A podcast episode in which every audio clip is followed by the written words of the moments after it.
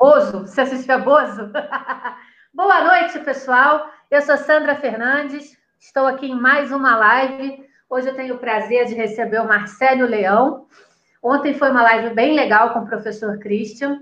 Hoje nós vamos continuar conversando sobre política, sobre como que as pessoas estão se virando com a crise. É, enfim, vamos conversar um pouquinho sobre o processo seletivo no Partido Novo, vamos conversar um pouquinho sobre o que nós acreditamos. E eu estou aqui enrolando para o negócio pegar lá no Facebook, porque eu sei que demora para aparecer. Quero fazer o mesmo pedido que eu fiz ontem. Deixa eu Opa, o volume aqui, peraí. Gente, a tecnologia é o máximo, mas eu não domino, não, tá? Tô só avisando. Para quem já. Oi, Renato, tudo bem? Que bom que você já está assistindo a gente. Faz um favor, rapaz. Bota o dedinho aí nesse coração para ver se a nossa live vai lá para cima. Quem está nos acompanhando todo dia, aliás, eu estou ficando, eu estou gostando de fazer isso. Toda vez eu falo isso. Estou me, tô me sentindo assim meio Marília Gabriela. Estou feliz. E a gente tem, tem ganho um tempo muito legal com essa história de live, que é, é você antes, nós antes tínhamos uma vida muito corrida, quer dizer, nós antes, é, nós, é, nós sempre tivemos uma vida muito corrida e obrigada, Zé Renato, boa noite. E estávamos sem tempo para parar e conversar. E essas lives têm me dado essa oportunidade de conversar um pouquinho mais com as pessoas, conhecer um pouquinho da realidade das pessoas é, e isso é muito, muito legal. É, tirando, sem, sem ficar na, no embate político, né? É mais sentar e conversar. Marcelo, eu estou aqui esperando você falar que eu posso ir. Eu estou ficando fazer. Obrigada, Renato. O que aconteceu aí? Ah, posso ir? Sandra? Oi? Agora foi. Compartilhar os links. Beleza. Vamos botar conversar. Vamos botar os coraçõezinhos aqui para ver se o trem vai. Vamos Gente... lá, vamos, vamos aumentar os corações aí. Gente, eu sou Sandra Fernandes. É... Eu estou no Partido Novo desde 2016. Participei das eleições de 2018 como deputada federal. Fiz 5.305 votos. E isso foi muito, muito, muito legal, porque foi minha primeira vez é, sem dinheiro público, sem ninguém me conhecer. Na cidade de Campinas, eu fiz 1.341 votos. Então, para todo mundo que votou em mim, muito obrigada.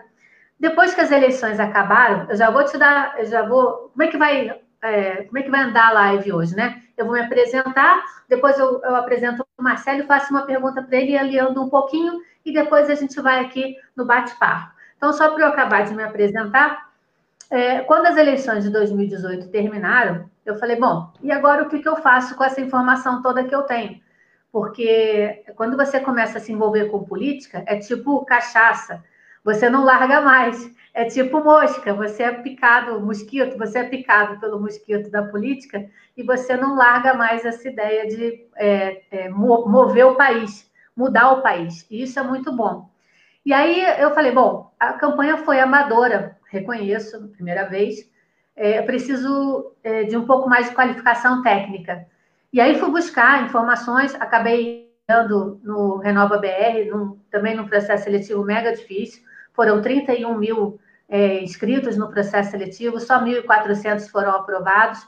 No final da história toda, depois de quatro meses de curso, o meu discurso foi aprovado como o discurso do orador da turma. Eu acabei, então, é, na Sala São Paulo fazendo um, um, discurso final de oradora, mas quase tinham mais, acho que duas mil pessoas na Sala São Paulo, numa noite mega emocionante, foi muito legal. E aí eu peguei a informação que eu já tinha da, da eleição passada, de 2018, mais uma capacitação técnica, e me inscrevi no processo seletivo do Partido Novo, agora para a vereança de Campinas 2020.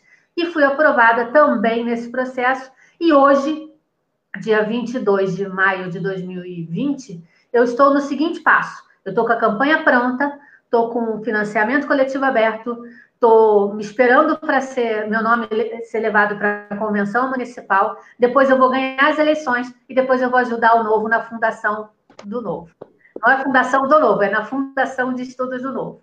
E aí, nesse momento, eu faço a pergunta para você, Marcelo. E você? Em que pé que você está e aonde que você quer chegar? Bora lá. Eu sou Marcelo Leão, tenho 45 anos, sou engenheiro civil. Tento ser empreendedor aqui em Campinas, que é uma tarefa, né, no Brasil em geral, uma, uma tarefa muito difícil, né?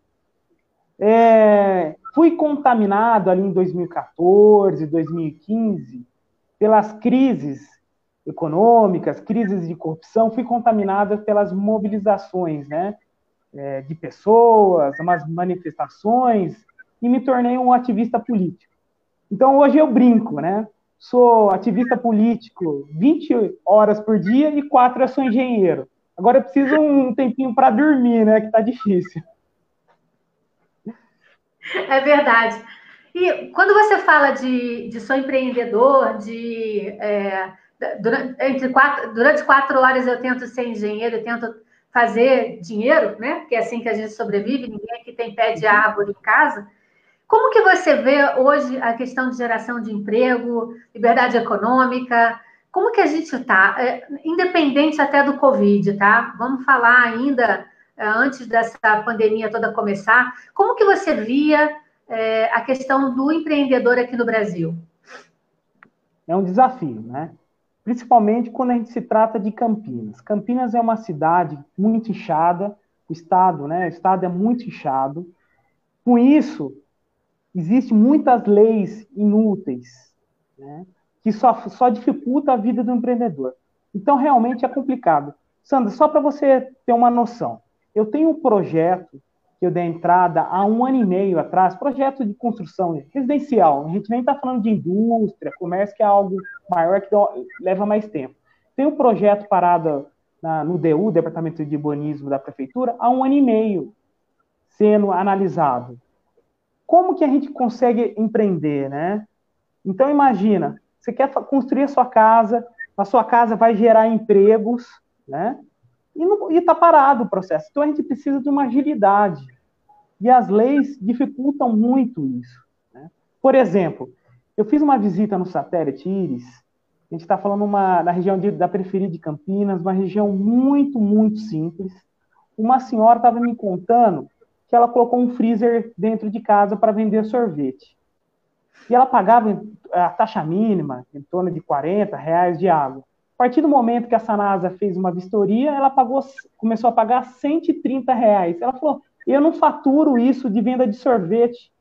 Né? Como que eu vou fazer para ganhar o meu pão? Então é realmente muito difícil, Sandra. A gente precisa tirar, desburocratizar, né? Tem muita burocratização. A gente precisa facilitar a vida do empreendedor em Campinas. É verdade. E isso é uma questão, acho que é Brasil, né? Eu tenho dois exemplos com relação a isso.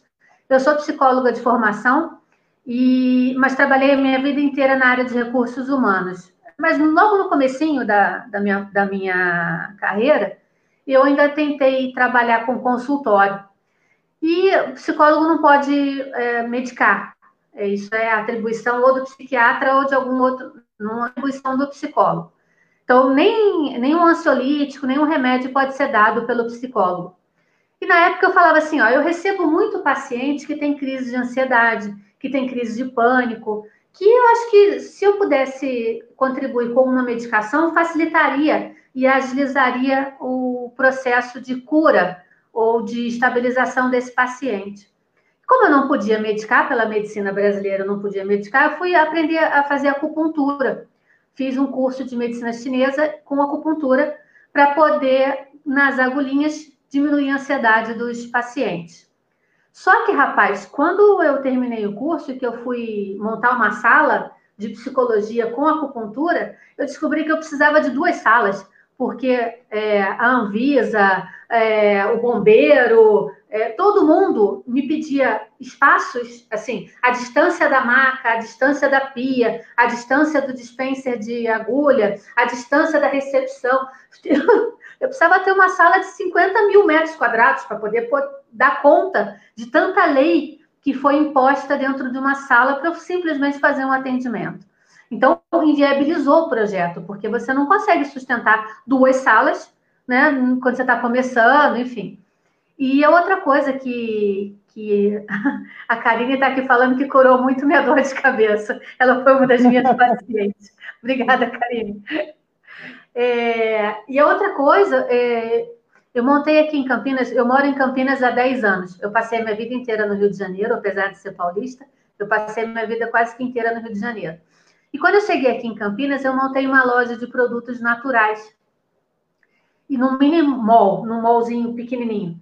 E eu, eu fui a única nesse mall a ter alvará para funcionar, de funcionamento. Mas mesmo assim, o alvará levou quatro meses para sair. E ainda foi rápido, porque eu contratei um contador bom. Mas você vê, antes de vender um único pacote de biscoito, você tem que contratar um contador, pagar as taxas de alvará, pagar, pagar, pagar, para depois começar a empreitar e vender e tirar uma nota fiscal a seu favor, né? não a favor dos outros. E aí fica muito difícil, muito difícil. O novo tem é, na sua veia um DNA que fala muito de empreendedorismo, né, Marcelo? Sim. Ô, ô Sandra, deixa eu fazer uma reflexão rapidinho. Queria te dar parabéns por ter passado no processo seletivo do novo. Somos dois, né? obrigada. É, realmente é, foi, foi, muito trabalhoso, né? E eu aprendi muito nesse, durante todo esse processo. Então, realmente, pessoal de casa, né? Se um dia, se ele tiver em outra cidade, ver uma casa, camisa laranja, pode votar nesse cara, porque esse cara passou no processo seletivo é uma pessoa que está preparada, né? Então, meus parabéns. É, você tem um trabalho bacana dentro do novo, né? Eu vejo você bem atuante dentro do partido novo, né? Hoje é muito difícil as pessoas que se doam. E você é uma pessoa que realmente está se doando ao próximo, viu? Parabéns pelo trabalho lá com as mulheres que você faz, todo o trabalho interno, né? Agora a gente está meio sumido por causa do Covid, né? Então, mas internamente aí você deve estar tá trabalhando muito ainda dentro do partido. Então, meus parabéns pela sua dedicação, esse carinho ao próximo, viu? Meus parabéns. E vamos retomar sua pergunta. Vamos lá, pergunta de novo, que eu já esqueci tudo que eu estava falando. Não, então, então, peraí, deixa eu devolver agora. Parabéns para você também que passou no processo seletivo. Não foi fácil. Eu sei, é, nós passamos por momentos de ansiedade bem grandes, porque esse, o processo de 2020 foi o de 2018 foi difícil e era muita novidade, porque foi a primeira vez que eu participei de um processo seletivo, é, enfim. Mas ele foi muito mais longo. É, eu, é, no, em 2018, foram 440 inscritos na minha turma para deputado federal e só 140 foram aprovados. E eu estava nesses 140. E foram quase oito meses de processo seletivo. Nós fomos para a rua é, falar sobre o novo, nós tínhamos né, como tarefa ir para a rua apresentar o novo, nós fizemos debates em prefeituras. Eu fiz uma apresentação com, na época, o Luiz, Luiz Felipe de Orleans e Bragança, ele estava no Novo, eu fiz uma apresentação com ele é, sobre o partido, e ele falou um pouco das ideias dele. Então, foi uma coisa grande, impactante, mas, como era muita novidade, eu acho que eu nem tive muito tempo de ficar nervosa achando que eu não ia passar. Porque o meu pensamento era assim: ah, se eu não passar, eu não vou para frente, não tem problema. Eu acho que eu queria, mas eu não, não tinha noção do quanto que eu queria aquilo. Agora, em 2020, não. Eu já tinha experiência de 18, eu já tinha o Renova, e agora eu tinha que passar no processo seletivo porque eu estava capacitada. Então, a minha atenção esse ano foi muito maior. Nós tivemos um tempo de processo seletivo menor, muitas atividades do mesmo jeito, mas a minha atenção foi maior. Como é que você se saiu no processo? Você ficou muito nervoso? Como é que foi para você? Não, foi, foi uma tarefa difícil. Como eu não conhecia, né? Então eu estudei bastante, peguei lá o estatuto, né? Você está no novo desde 2017, é isso, né? Filiada desde 17, mas conheço desde meados de 16. Então você já está na sua veia o Partido Novo. E eu tive que aprender muita coisa, né? E quanto você mais estuda, mais apaixonada, mais apaixonado eu fiquei pelo partido. Deixa eu fazer uma pergunta para você, Sandra. Ah, nós homens, nós somos brutos, né? Então, para a gente é, é, mais fácil a vida. Para as mulheres, vocês têm filhos, têm cuidado da casa, você fez o renova ainda, né? Como que você conseguiu conciliar tudo isso? E vou um pouquinho além. O que te motiva hoje a abandonar né, a sua família para estar tá aqui batendo papo comigo? Bom, é, assim, é, Sim, é mais difícil para a mulher, sim. Nós temos muitas responsabilidades. Eu costumo falar que vocês acordam, tomam banho, vão para o trabalho, voltam do trabalho, jantam e dormem. É mais ou menos assim que se organiza a vida do homem. Nesse meio do caminho, a mulher já viu, é, levou a criança para a escola, viu a janta de amanhã, já descongelou, né? já está pronta para o trabalho, já sabe das reuniões, enfim. Nós realmente temos muito mais atividades e nossa cabeça pensa diferente da cabeça masculina. E, lamentavelmente, a, a política é uma área muito machista, sim, sem nenhum mimimi.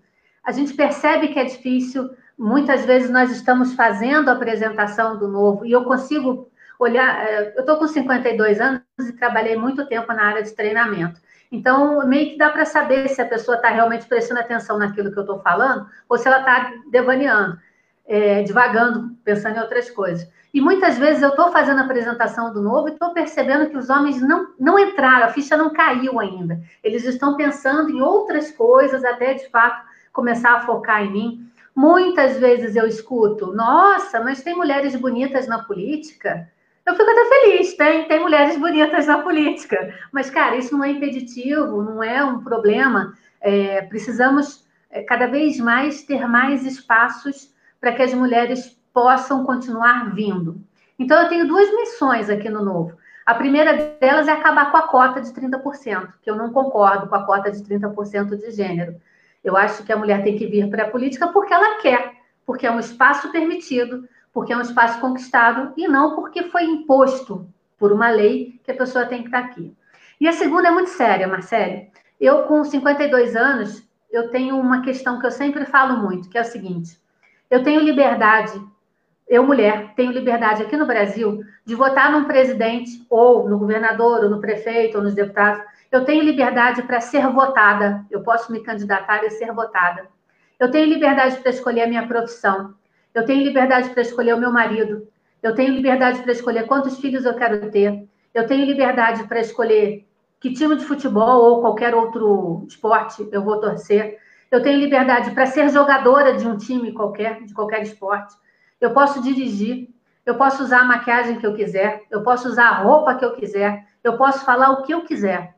Você pode não concordar com o que eu estou falando, mas eu posso falar o que eu quiser. Uhum.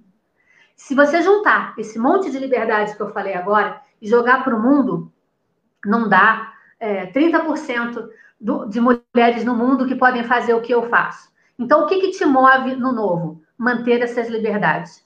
Eu preciso a todo custo, óbvio que eu estou num contexto histórico que tem um passado para trás que me permitiu ter isso tudo de liberdade hoje. Mas o meu papel hoje é manter essa liberdade, a minha e a sua. Né? Homens, mulheres do Brasil inteiro têm essa liberdade e a gente precisa manter isso a qualquer preço. Então é isso que me move no novo. E você? Parabéns. o que me move não é tão profundo quanto você. Eu só quero uma vida melhor para os meus filhos, né, para as próximas gerações, porque tá, tá difícil. Eu, eu, eu, nasci em 75, lá na década de 70. Sempre escutei, né, que eu era a geração do futuro. Chegou, né, que era o futuro do país. E o país não foi, né, não andou, né, que o Brasil é país do futuro, não andou isso. Então, eu só quero uma vida melhor para as próximas gerações. É verdade. Eu tenho certeza que a gente vai contribuir para isso, viu, Sandra? Eu acho que sim. Quando, só para completar a sua pergunta com relação à minha família, é óbvio que eu tenho também a liberdade de, na minha família, eles me permitirem dar esse voo. Porque tem muita mulher que, no processo seletivo de 2018, por exemplo, durante a campanha de 2018, muitas mulheres se separaram, teve briga conjugal, porque muitas vezes o marido não permite que você dá, dê essa voada. E eu lembro que eu, eu, eu achava que eu fazia tudo muito bem em 2018. Eu fazia campanha na rua, eu cuidava da minha empresa, eu cuidava da minha família, eu cuidava do marido, estava tudo, tudo no esquema. E aí, quando chegou agora para 2020, eu virei para eles novamente e falei: olha só, vou me candidatar de novo. Tem problema? Vocês vão ficar chateados? Eu acho que eu dei conta, né, em 2018 de tudo. Aí minha filha virou para mim e falou assim: Mãe, você pode se candidatar quantas vezes você quiser. Agora, daí dizer que deu conta da gente em 2018, você não passou em casa. Eu tentei. Mas não dá, é muita coisa, é muita coisa. Sandra, como é que você vê hoje a Câmara dos Vereadores de Campinas? O que você acha que, que precisa melhorar? Então, eu, eu não vou falar nem necessariamente só da Câmara de Campinas, porque se a gente estivesse feliz com o que está acontecendo, nós não estaríamos nos candidatando, nos colocando é, nessa situação bem delicada. Porque, além da coragem, você também tem que ter é, muito jogo de cintura. Durante a campanha, quando você passa a ser uma figura pública, as pessoas botam o dedo na sua cara, dizem que você vai, ser, vai se corromper, que política é tudo igual, que você é safado. E isso não é gostoso de ouvir, né? Isso não é bom de ouvir. Mas, ao mesmo tempo, se a Câmara de Campinas, ou todas as outras, né, as outras 5.570 cidades, ou se Brasília tivesse funcionando a contento, nós não teríamos, talvez o João Amoedo não tivesse inventado o novo, e nós não estaríamos nessa batalha hoje. Então, estou feliz? Não, não estou. Não estou. Eu acho que, de um modo geral, o político gasta muito mal o nosso dinheiro.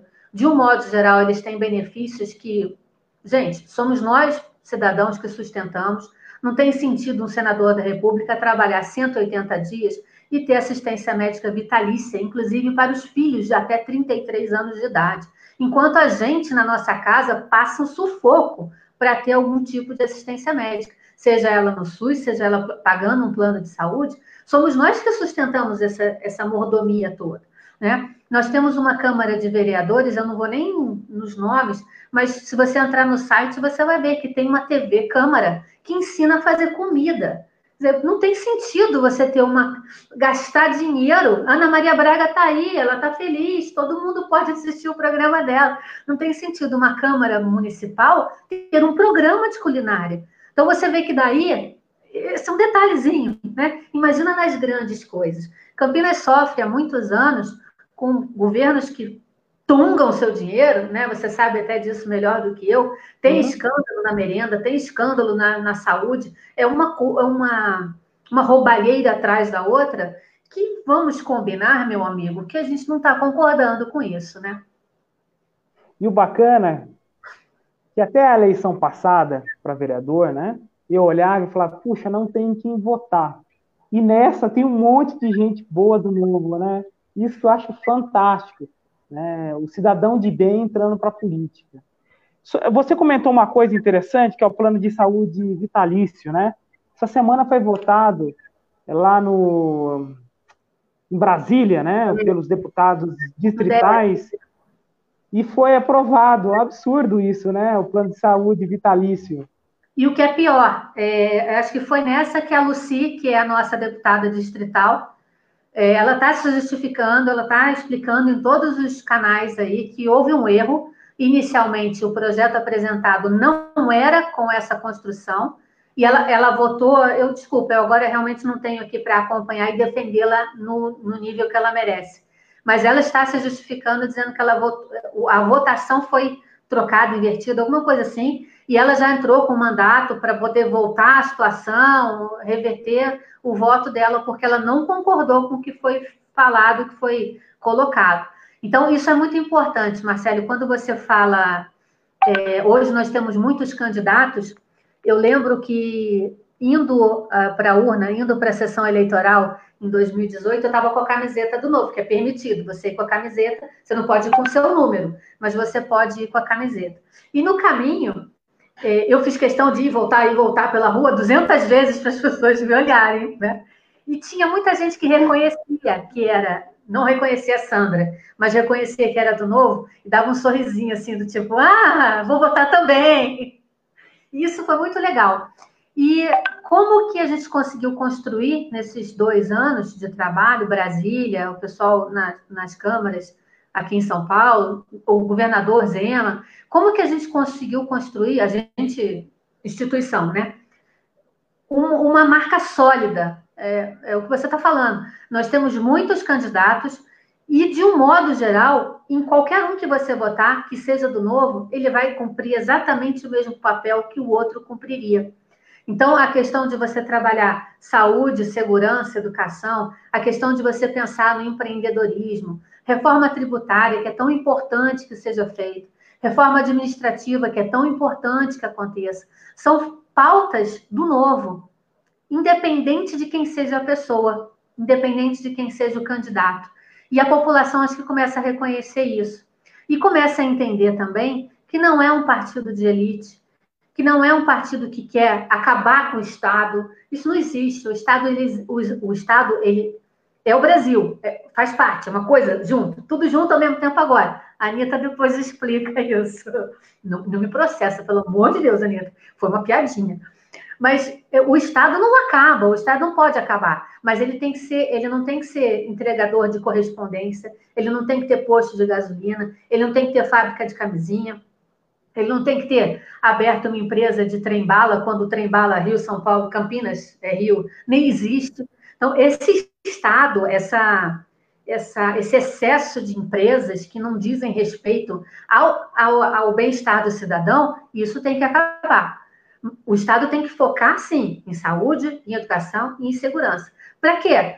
E forte o suficiente e e ágil o suficiente para quando, por exemplo, vem uma pandemia como agora, com uma situação de quebradeira, de desgraça, de tristeza, o Estado tenha força para bancar ah, as, as, famílias, que tenha como é, ajudar, auxiliar, que seja sério nas suas ações. Isso eu não percebo que existe hoje, infelizmente, mas vai passar a existir a partir do momento que nós, do novo, ocuparmos mais espaço, você não acha? Sim. Eu sou filiado no Partido Novo há pouco tempo.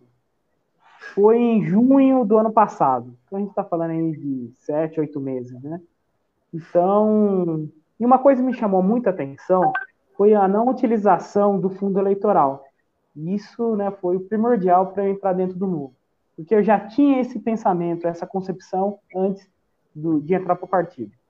O que me chama atenção é que todos esses valores que você levantou agora, nos dá suporte para não ter dinheiro público na eleição. Né? E isso é fantástico. Então, o único partido hoje que a gente pode acreditar na legenda é no Partido Novo, no nome novo. Nos outros partidos, infelizmente, né, essa tradição não existe. É. É, queria falar com você sobre. Deixa eu pegar aqui algum, alguns temas interessantes. A Marília Gabriela sou eu. Tô brincando, pode perguntar. Sobre o rodízio e o feriadão, qual que é a sua visão? Para ver se a gente pensa igual. Como é que você está com relação a isso? Então, existem coisas que eu entendo. Para que, que serve a Câmara de Vereadores? Serve para fiscalizar o que o prefeito está fazendo, serve para levantar alguns pontos que a população traz que você vai questionar, que você vai saber como é que está sendo feito. Serve para fazer leis ou desfazer leis, no nosso caso vai ser desfazer muitas leis. Mas é, a Câmara, ela não é um organismo isolado da cidade. Ela serve para fazer aquilo que o munícipe acredita que vai ser bom para ele. E não aquilo que vai ser bom para a Câmara, né? Os 30 vereadores, vamos colocar aqui em, em Campinas. Então, quando você, é, do nada, saca uma lei sem nenhuma comprovação científica, sem nenhuma evidência, né? políticas públicas você faz com evidência, você faz com pesquisa, você faz com é, avaliação. Então, do nada, Campinas não tem rodízio. Gente, atenção! Campinas não é igual São Paulo. Campinas já não tem rodízio, sistema de rodízio. Então, você não tem um aparato tecnológico, inclusive, que sustente um rodízio da noite para o dia. Amanhã vamos fazer rodízio. Não tem câmera, não tem radar, não tem polícia, não tem nada aqui preparado para fazer um negócio desse. Esse é um ponto. Segundo ponto, o sistema de transporte público em Campinas é uma bela porcaria. Eu venho do Rio de Janeiro. Se eu quiser ir de patinete de um lugar para o outro, eu vou. Se eu quiser ir de bicicleta de um lugar para o outro, eu vou. Se eu quiser ir de metrô de um lugar para o outro, eu vou. Se eu quiser ir de ônibus de um lugar para o outro, eu vou. Se eu quiser ir de BRT de um lugar para o outro, eu vou. Se eu quiser ir de táxi, eu vou. Se eu quiser ir de Uber, eu vou. Aqui em Campinas, eu vou de ônibus ou de Uber ou de táxi. Porque existem bairros que são muito é, complicados em termos de geografia. Existem lugares que não têm ciclovia é, há uma distância muito grande entre os bairros aonde as pessoas conseguem emprego e aonde as pessoas de fato moram. Então, assim, não dá para você, de repente, da noite para o dia, socar todo mundo num ônibus, que já ele já é em pouca quantidade, no normal, né? Na rotina normal, já são poucas linhas em poucos momentos do dia. Aí você fala assim, rodízio amanhã.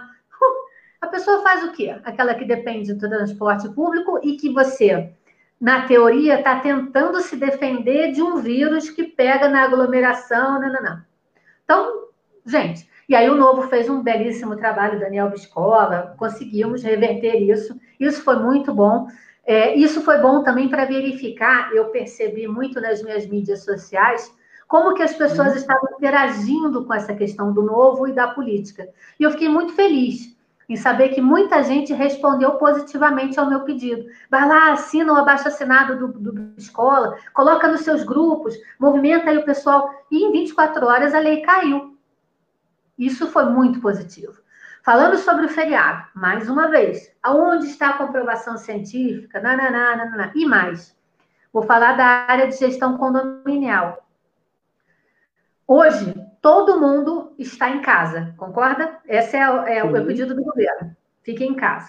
Então, tem muita gente consumindo o condomínio, né? Muita gente por muitos dias. Tem, tem condomínios que estão é, com lotação máxima há 70 dias, que ninguém sai de casa. Então, você pede mais delivery, você pede para tudo, comida, farmácia, né? As crianças estão dentro de casa, então é mais vezes que toma banho, é mais vezes que brinca, é mais vezes que faz comida. É, muita gente circulando no hall do elevador, porque passa delivery, você vai pegar na portaria. Então, você tem que estar tá com compra de álcool gel, um pessoal de limpeza, mais gente trabalhando na área de limpeza, você tem mais gasto de energia dentro do condomínio. E aí, o que, que o governo fala? Ele fala assim: é, feriado, três dias seguidos, quatro dias seguidos. Você sabe o que, que significa para um condomínio? Que já tem gente que não está pagando, ou seja, a inadimplência está aumentando, isso significa 100% de pagamento de hora extra da folha de pagamento de um condomínio. Porque o que, que você vai fazer? O condomínio está cheio. Você vai tirar a segurança? Não vai. Você vai tirar na limpeza? Não vai. Então você vai, os que podem, vão continuar com o seu corpo de funcionários normalmente, porque os moradores continuam lá dentro. É um feriado que não é para viajar, é um feriado para você ficar em casa. Né? E aí, o que, que você faz com inadimplência e 100% de aumento na folha de pagamento? A conta não fecha. Não fecha. Então, esse é um dos detalhes, simplesmente. Né? Vamos imaginar que você tenha programado a entrega de um projeto para um cliente, porque uhum. você está é, trabalhando de home office. Não pode entregar. O correio não vai funcionar. Eu fui entregar a documentação do novo, né? Porque é, pessoal, depois que você é aprovado no processo seletivo, você tem uma série de certidões que você tem que entregar para o partido para ele verificar se você está ok, apto para legalmente apto para concorrer. E isso é um trabalho que eu sempre falo que é um trabalho de boy do governo, porque você vai num, num, num, cartório, pede uma certidão e entrega essa certidão em outro lugar que também é do governo. Quer dizer, quem, quem, sabe um dia a gente vai conseguir mudar isso lá em Brasília, essas leizinhas que não servem para nada. Mas, enfim, hoje você tem que tirar algumas certidões e depois você tem que entregar em outro lugar essas mesmas certidões. Então, eu fui na fila dos Correios, porque também não são todas as agências de correio que estão funcionando. Então, concentra a galera numa única, né? Não pode ter aglomeração, mas todo mundo se concentra na fila do correio. Então, todo mundo lá, é, espacinho, máscara, espacinho, máscara, álcool gel. E muita gente de loja, de roupa, é, perfumaria, sapato, usando o serviço do correio, porque eles estão trabalhando somente online, já que não pode abrir as portas. Se tem uma chance de fazer um pouco de dinheiro, é via correio. E aí o que, que você faz? Você decreta feriado. Aí o correio não vai funcionar. Como que fica? Né? A gente estava falando de empreendedorismo, como é que fica? Aonde que essa conta fecha? Fala para mim, Marcelo trava toda a economia, ela já está travada, né? É, eu tinha expectativa que esse ano seria, né, 2020, na economia, para nós empreendedores, ia ser um pouco melhor que 2019. 2019 não foi bacana, mas isso não se concretizou agora em 2020. E agora com o Covid, então, ô, Sandra, é, eu também fiz uma, uma enquete sobre o rodízio nas minhas redes sociais, né? E foi muito bacana realmente o apoio que o pessoal deu com relação ao Partido Novo. E, e eu notei, interessante, a esquerda me chama de fascista, a extrema-direita me chama de comunista. Eu fico perdido. O que, que eu sou? Eu não, eu não me encontro. Fala para mim o que, que você é, o que, que você acha que você é. É eu sou um liberal, eu quero, né? As coisas mais simples, resolver as coisas mais simples do país, né? De um Estado é, mais leve, sem ser um, esse Estado inchado, né? Mas é muito interessante, na hora que você fala que é ação liberal, a pessoa fala, não, você é comunista, você é do novo. Eu acho tão interessante isso, né? Ontem, na live com o professor Christian, ele falou uma coisa muito interessante que eu não tinha, acho que eu já tinha pensado, mas não tinha caído a ficha. É muita novidade essa questão de sermos liberais. Durante muito tempo, nós não vimos isso no cenário político, né? E nós não fomos criados nessa situação. Então, desde o Getúlio, que existe um governo paternalista que cuida da gente, a gente acha que isso é normal. A gente escuta que o salário mínimo é normal e é importante. A gente escuta que receber 40% de, de fundo de garantia numa rescisão trabalhista é normal e faz parte e a gente precisa receber. Quando, na verdade, a gente percebe também que tem muita gente que acha que é, o sonho de trabalho é trabalhar nos Estados Unidos. E lá não tem nada disso, muito pelo contrário. Então, olha como é que a brincadeira é dicotômica. As pessoas não conseguem fazer a linha né, do porquê que aqui é tão difícil conseguir emprego e por que nos Estados Unidos é tão mais fácil. Você vê, é, vou, vamos num programa de culinário, tipo Masterchef, né? A gente vê muita gente falando assim, não, eu fui, eu trabalhava nos Estados Unidos, ou eu trabalhava, sei lá, na Itália, e aí, Itália não, porque lá também é complicado em termos de trabalho. Vamos colocar só, vamos falar só dos Estados Unidos. Eu tinha vontade de aprender, sei lá, a cozinha culinária japonesa e também queria aprender a culinária italiana. E aí eu trabalhava segunda, quarta e sexta num restaurante japonês e terça, quinta e domingo eu trabalhava num restaurante italiano. Aqui no Brasil você não pode fazer isso. Porque você tem uma, uma carteira profissional assinada, 44 horas semanais, 220 horas mensais, funcionando ou não funcionando, o seu patrão tem que arcar com isso. Você, na área de engenharia, deve passar por isso também. Quando você contrata a sua equipe de trabalho, cada um entra num determinado momento na construção de uma casa, por exemplo, mas você tem que ter já o pedreiro, o ladrilheiro, o, o bombeiro hidráulico, né? Todo mundo, o, o pessoal de hidráulica, todo mundo tem que estar engatilhado já na sua empresa para você colocar para trabalhar. Ele não pode trabalhar um pouquinho e ir embora, né? Não tem isso de você trabalhar algumas horas e depois você vai trabalhar para outro patrão, outra empreitada, outro endereço, outro restaurante.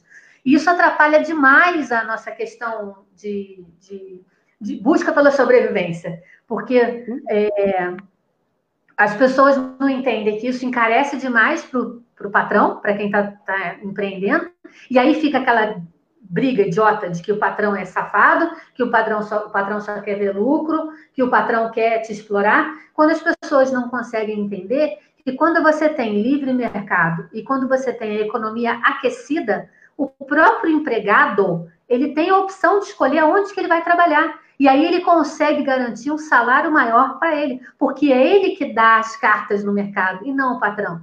Né? Quando você tem economia aquecida, você quer que a sua empresa de engenharia seja melhor que a do vizinho, que o seu concorrente. Então, a sua empresa de engenharia vai pagar melhor e mais para que os bons funcionários fiquem com você. E é isso que as pessoas não conseguem entender que você não precisa depender de um salário mínimo, você consegue negociar com o seu patrão desde que a economia esteja aquecida, desde que você esteja qualificado, que você tenha uma boa educação, que é, infelizmente, o que não acontece aqui. Marcelo, eu falo que nem mulher, entendeu? Eu falo ah, muito. Eu, eu, eu adoro escutar também. É, ô, Sandra, você é psicóloga. Como Sim. que você está vendo essa relação Covid, família é, isolamento? O que, que você está conseguindo perceber, né? Eu queria um, um, olhar de um profissional, porque não conheço nenhum psicólogo de perto, você é a primeira aí. Muito bom. É, é, eu falei que eu tenho uma empresa de gestão condominial e eu fiz uma live há uns meses, no início da, dessa história da pandemia, dois, um mês atrás mais ou menos, com um psiquiatra conversando exatamente sobre isso, né? Se ele estava percebendo é, alguma alteração ou mais pacientes solicitando a presença dele. Então, o doutor Guilherme Mafuz, que me ajudou nessa época, nessa live, e ele falou que sim, que ele tem percebido um aumento de ansiedade, um aumento de depressão, um aumento de consumo de ansiolíticos, o que é muito fácil de se explicar. Primeiro que, de um modo geral, nós somos um país de pessoas que gostam da rua. Como assim gostam da rua? Nós somos um país do sol, né? Nós somos um país do lado de fora de casa. Nós não temos aquele inverno que leva quatro, cinco meses, onde as pessoas não conseguem sair de casa por um tempo muito grande, aonde não tem iluminação de fato solar. Então, em muitos lugares, você pega a região praiana, muitos lugares as pessoas vão para casa um pouco mais tarde, gostam de, de, compartilhar, de estar no barzinho, na saída do trabalho, né? Nós somos solares, nós, nós gostamos dessa movimentação de rua. E de repente isso acabou. De repente disseram para a gente: fiquem dentro de casa. Além disso, nós temos é, a dúvida sobre a doença, como vem, para onde vai, como, né? Qual é o, o, risco, como que nós vamos, a, qual o, o, grau de contaminação e, e, letalidade, como é que a gente se ficar doente, como que vai ficar doente. A gente já sabe que o nosso SUS não funciona, não funcionava antes, não vai começar a funcionar agora. Então, nós temos muitas incertezas e receios com relação à doença, por todos os motivos. E também porque, de repente, é, os nossos empregos, os nossos negócios, a nossa vida normal, ela deu cambalhota. Teve gente que da noite para o dia perdeu sua renda. Pensa, por exemplo, aqui no aqui em Campinas nós temos um shopping chamado Shopping Dom Pedro, é um dos maiores da América Latina. Imagina que o marido e a mulher trabalham nesse shopping. O marido é garçom de um restaurante e a mulher trabalha como vendedora de uma loja. O shopping está fechado há 70 dias. Tem 70 dias que essa família não tem receita, porque o garçom, se ele não trabalha, não gira, não, não tem, uhum. né? Porque ele recebe lá o salário mínimo dele e depois ele divide gorjeta, enfim. Não tem receita para essa pessoa, para essa família. Então, eles estão apavorados aí tenta a receita do governo, não tem como sair, enfim. E além disso, não são todas as pessoas, óbvio, por óbvio, que trabalham, é, que moram, aliás, em condomínios é, ou em apartamentos bons. Você pode estar na sua casa, tomar sol na janela, na, no quintal. Muito pelo contrário, a grande maioria da população mora em apartamentos ou em casas pequenas. Então, de, de repente, da noite para o dia, imagina você morando em vou botar o Paraisópolis e vou botar a Rocinha. São 10, 12 pessoas vivendo debaixo da mesma laje. Se isso existe, não tem confinamento que dê conta disso. Né? Todo mundo num apartamento de 40 metros quadrados, numa outra situação. Então, então assim, as pessoas estão mais para deprê do que para felizes. É, e eu vejo muito é, live na, na janela, na varanda, tocando saxofone, ajudando o vizinho a comprar remédio, a comprar comida quando você está doente, não sei o que, ou é uma pessoa mais idosa, então deixa no isolamento, ajuda. Mas vamos combinar?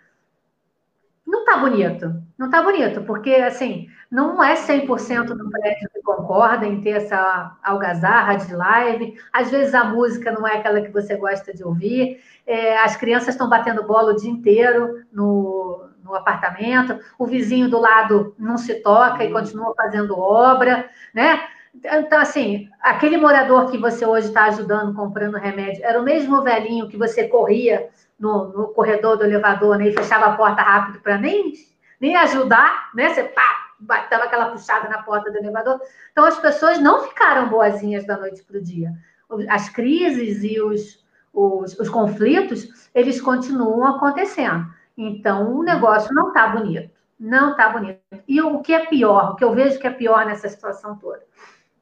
Nós não temos uma liderança que diga, não é o salvador da pátria, mas um líder, como alguns outros presidentes de alguns outros países, que diga exatamente o que e como vamos fazer. Eu, presidente, vocês, governadores, vocês, prefeitos, vamos agir da mesma forma. Não houve, no meu entendimento, Ninguém sentou para conversar e entender o que, que nós poderíamos fazer. Até poderíamos fazer errado, mas precisávamos de um entendimento comum. Nós somos muito grandes. O que a gente aplica no Rio de Janeiro não dá para ser aplicado em Campinas e nem no Acre, mas nós precisamos de uma fala única e forte para poder dar segurança para a população. Porque se, se os próprios governantes batem cabeça, como que a gente vai ficar nessa história? Né? O que, que você acha disso? Olha, eu estou falando que eu falo muito. Já são 45 Olha, de live. Eu queria dar uma retomadinha um pouquinho para trás. É, lembrar que 60% da população brasileira vive com um salário mínimo. Sim. Né? É muita coisa. Em Campinas, 20%, a gente está falando 20% vive em ocupações, né, que ocorreram, 30%, que ocorreram né, há, há décadas. Deixando bem claro que eu, Partido Novo, nós somos contra ocupações, né? Mas se ela já ocorreu há 30 anos, o Estado tem que estender a, a mão de alguma forma. E, e, eu achei bem legal a postura de um deputado do Novo, que é o Alexis. Ele começou a doar né, 20% do salário para compra de cesta básica, para fazer toda uma campanha para distribuição de cesta básica.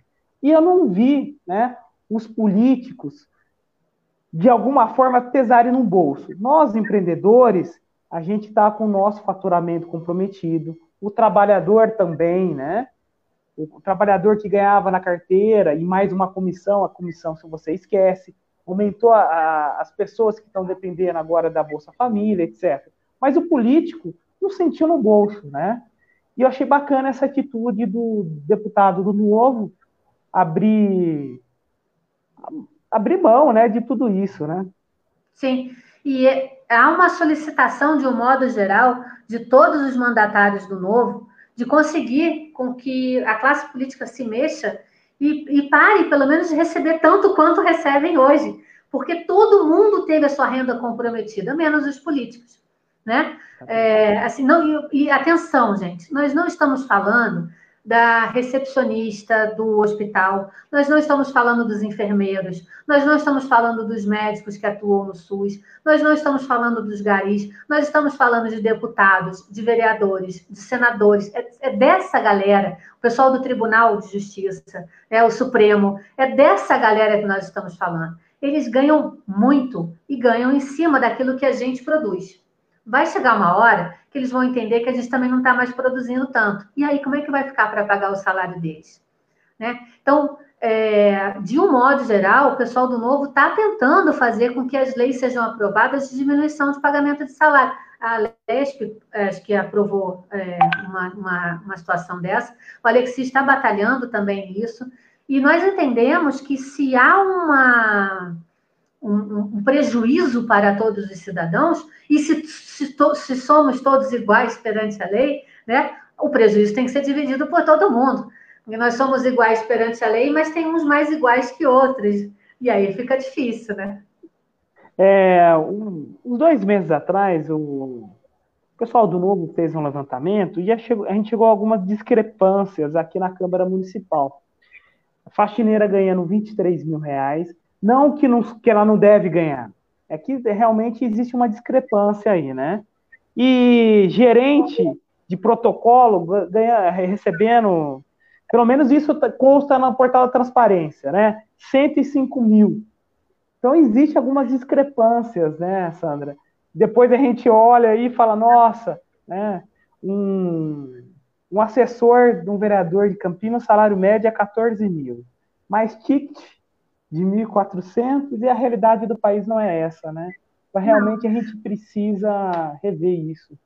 Sim, você tem vereador, se você olhar é, nas, nos, nos, gastos da, da Câmara, você vai ver que tem vereador que gasta folha de papel ao maço. Oi? Folha de papel ao maço. O cara tem a cara de pau de dizer que usou folha de papel. Eu fiquei pensando, o que será que ele fez? Porque eu, eu usava folha de papel ao maço na época que eu era criança na escola para fazer. É, isso acabou, não tem mais ninguém. Eu não sabia nem que ainda se vendia folha de papel maço, né? Mas o cara tem essa cara de pau de usar folha de papel maço. Então, precisamos mexer em Campinas e precisamos mexer nas 5.570 câmaras de vereadores que existem por aí. Porque há um entendimento errado e errôneo de que o dinheiro do de que o dinheiro público é o dinheiro sem dono. Não existe uhum. dinheiro público, não é isso? Existe uhum. o dinheiro do pagador de impostos, que somos nós. E aí, quando a gente fala é, que o pobre gasta, paga muito mais imposto do que o rico, o que, que nós estamos dizendo? Estamos dizendo que tanto o pobre quanto o rico compram um pacote de arroz. O imposto é absolutamente igual no pacote de arroz do pobre e do rico. Só que para o pobre dói muito mais né? Ele proporcionalmente falando no salário ou na arrecadação que ele tem, o valor do imposto é sempre muito maior. Isso tem que ser modificado. Nós temos que ter a possibilidade de ter uma população que consiga fazer o seu trabalho, que consiga ter o seu negócio, que consiga gerar renda para a sua família. Nós temos que comemorar a saída do Bolsa Família, não a entrada no Bolsa Família. Né? Isso tudo são questões que o novo traz mas que, uhum. enquanto nós não formos maioria, é, ou nas câmaras municipais, ou na, como, de, como, como vereador, ou como deputados, se, enquanto nós não formos maioria, vai ser difícil a gente reverter essa brincadeira. Se você, se você assumisse hoje, o que, que você faria lá na Câmara, Marcelo? Gente, não estamos fazendo propaganda política, não é proposta, ok? É uma conversa. É, e eu, primeira coisa, eu queria pegar as contas, né? É, quanto gastou de saúde, ter, ter, acesso às documentações, as autarquias municipais, né, como Sanasa, eu queria abrir essas contas. Eu acho que isso seria fundamental. Mas é, gostaria muito, se isso ocorresse, com um prefeito do mesmo partido, que comungasse as mesmas ideias. Né? Porque eu acho, se um dia eu for eleito um prefeito de um outro partido, esse prefeito vai querer esconder as contas, né? Essa transparência. Então, eu gostaria muito de, de poder analisar todas as contas, ver, né, o desperdício e fazer o revogaço de leis inúteis que só atrapalham o cidadão. Acho que eu começaria por aí. E você, Sandra, por onde começaria? Então, é, no, no, novo não tem jeito, a gente tem que olhar exatamente isso. É, nós temos que ser mais é, fiscais do que legais, do que legalistas, né? Mais do que fazer leis, nós temos que fiscalizar o que existe hoje. E se negar a entregar, o governador, o prefeito não pode, mas nós podemos criar mecanismos que facilitem a apuração dessas contas, porque hoje até isso é difícil. Até você entender quanto que de fato foi gasto numa determinada situação, numa determinada conta, até isso é difícil. Não só aqui em Campinas, como de um modo geral. As, as, as, as, as linhas, as, o que, as rúbricas né, que são implicadas naquela conta, você tem que uhum. fazer malabarismo para poder entender de onde que está saindo, até você conseguir aglutinar tudo e descobrir de fato quanto é que foi gasto naquilo. Né? É, então, sem dúvida, mexer na, nessa questão de transparência, mexer nas leis que não servem para mais nada, é, é, fazer com que a Câmara seja um pouco mais produtiva. Né? Hoje você perde muito tempo com menção honrosa, com nome de rua. Já estamos mais evoluídos, podemos usar a tecnologia para muitas coisas, podemos passar por cima de muitos processos antiquados, antigos, que gastam tempo, que demandam gente para fazer. Né? Isso é uma outra coisa. É, cada é, vereador aqui em Campinas tem direito a sete assessores, não é isso? São sete assessores, 45 mil reais por gabinete. Né? Uma Câmara que gasta quantos no ano? 147 milhões. Milhões. Né? Enquanto aqui na minha esquina eu tenho rua sem asfalto. E o morador pagou. Ele pagou a metade do asfalto e até agora a prefeitura não colocou. Tem dois anos que ele pagou o asfalto e a prefeitura não fez. Nem, a, nem o saneamento básico, né? não colocou tubulação para saneamento básico e também não fez o asfalto por cima, mas a população está esperando. Enquanto isso, você gasta isso tudo numa Câmara Municipal.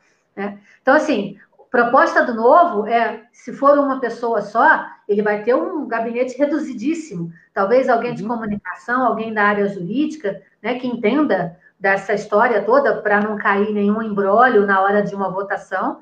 Se forem dois, aí a equipe vai ser menor ainda, porque você vai pegar os sete meus com sete seus, vamos juntar aqui e fazer um grupinho, um pool de trabalho. Assim como as empresas privadas fazem hoje.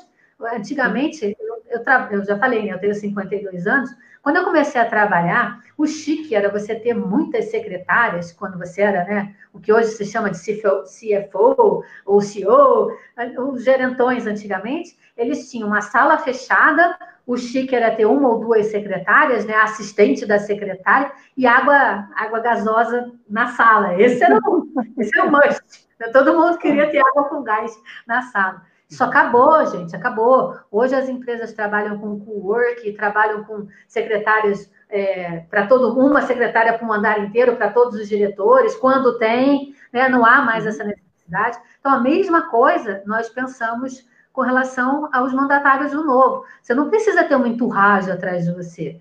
É, não é uma questão de cabide de emprego, é uma questão de eficiência. Então, nós precisamos encontrar pessoas certas que deem as respostas certas positivas, eficazes e, e assertivas, para que a gente possa trabalhar melhor. Até porque, é, nos dois processos do novo, a gente já percebeu isso, é, o fazer, é, fazer a máquina andar, fazer a vereança andar, fazer a Lespe andar, fazer Brasília andar, é muito complicado construir a lei.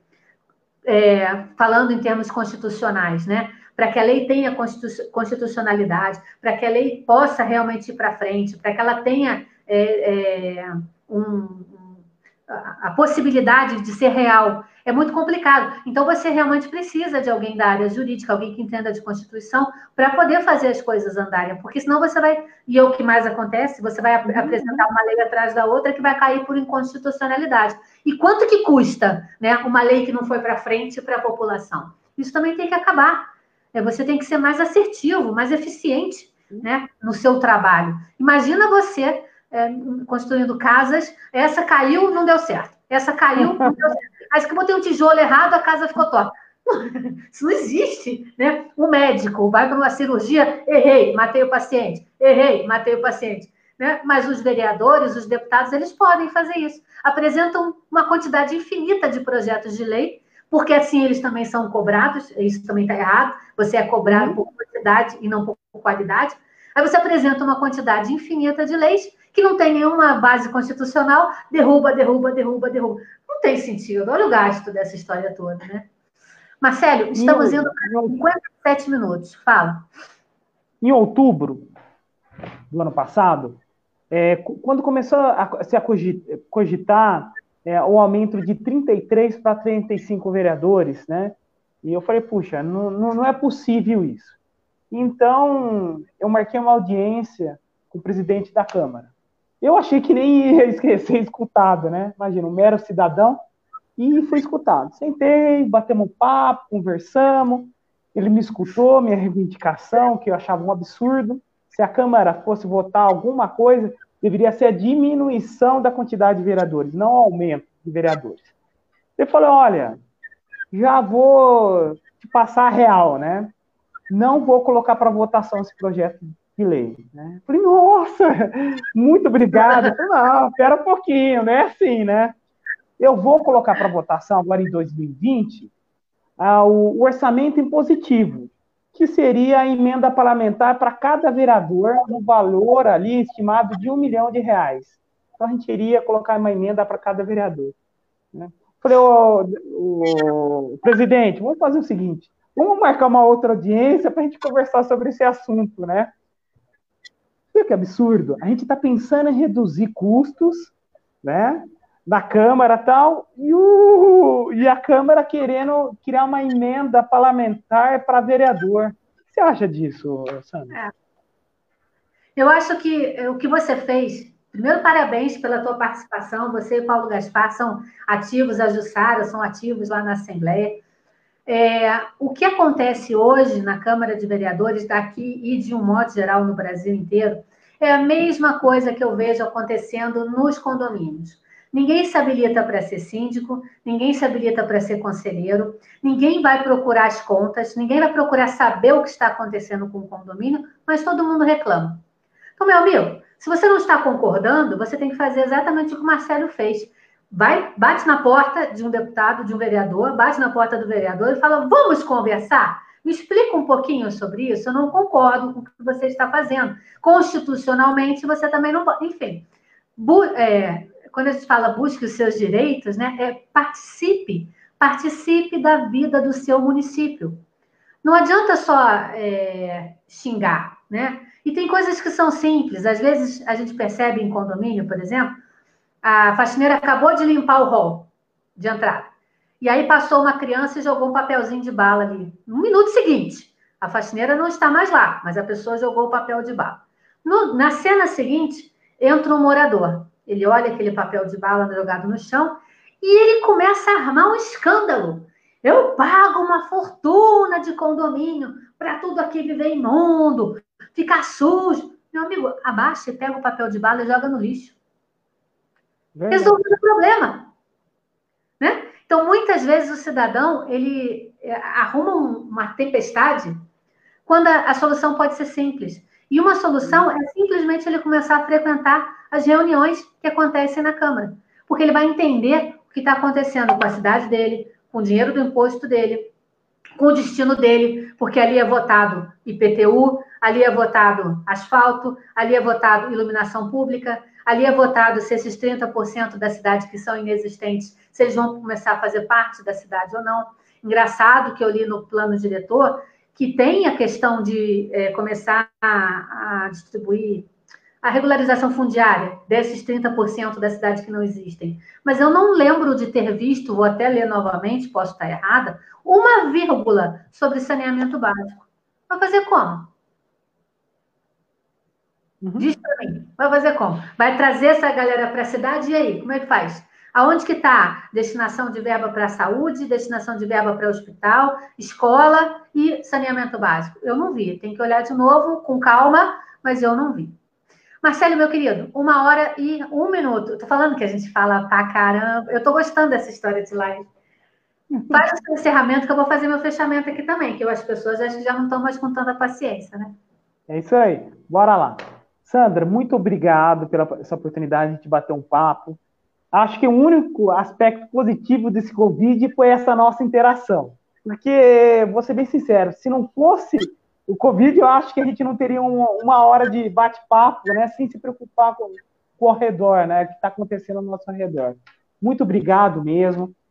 Eu sou orgulhoso de ter você como uma amiga na política, sabe? Eu, eu tenho certeza que quando você estiver lá, eu vou falar assim, puxa, essa aí eu ajudei né, a chegar lá, né? Vai ser um orgulho para mim, né? Eu estou nesse caminho há pouco tempo, então sou bobezinho. E você já está indo para um grau aí de maturidade. Meus parabéns, viu, Sandra? Imagina, rapaz. Ó, estaremos juntos na Câmara. Eu quero agradecer muito você ter aceito o convite de fazer essa live. O intuito de fazer as lives é fazer com que as pessoas consigam ter tempo também para nos ouvir, entender o que a gente pensa com calma. É, muitas vezes na correria não dava tempo de participar de a apresentação do novo, não dava tempo da gente conversar. Agora não, fica gravadinho lá no Facebook, está salvo. A hora que a pessoa puder, ela coloca lá para rodar, escuta o que a gente tem para falar, manda a pergunta, a gente responde sem nenhum, nenhum prurido e nem nenhum problema com relação a isso. Não estamos fazendo campanha antecipada, estamos conversando, não estamos falando sobre propostas, estamos falando sobre a rotina e a realidade das cidades. E é, e é, óbvio que ó, estamos em Campinas e falamos mais de Campinas, né? Então eu quero agradecer muito. Eu também estou muito orgulhosa de ter você é, como postulante aí no novo com a gente. É, temos um caminho grande para andar. Você tem uma massa é, que te acompanha nas mídias sociais que com certeza vão te ajudar a se eleger. E se eu tiver com você lá, beleza. Se você estiver sozinho, beleza. Mas somos novo e faremos a diferença seja agora, em 20, seja em 22, ou como o professor Christian diz, em 2030 teremos uma bancada de 120 deputados federais, e aí a gente vai conseguir mudar esse jeito de fazer política no país. Muito obrigada por ter aceito o meu convite. Galera que está nos assistindo, show de bola. Muito obrigada mesmo. Semana que vem tem mais, porque agora eu me acostumei, estou ficando metida. Gostei desse negócio de fazer live. então eu espero vocês na semana que vem. Daqui a pouco eu mando ah, o convite de quem vai ser na próxima semana. Tá bom? Marcelo, obrigada. Obrigado. Tchau, tchau. tchau. Vou desligar aqui, então vai cair, eu vou falar, ai, não caiu, que nem todas as outras vezes, mas não esquenta, não. Beijo, beijo. Beijo.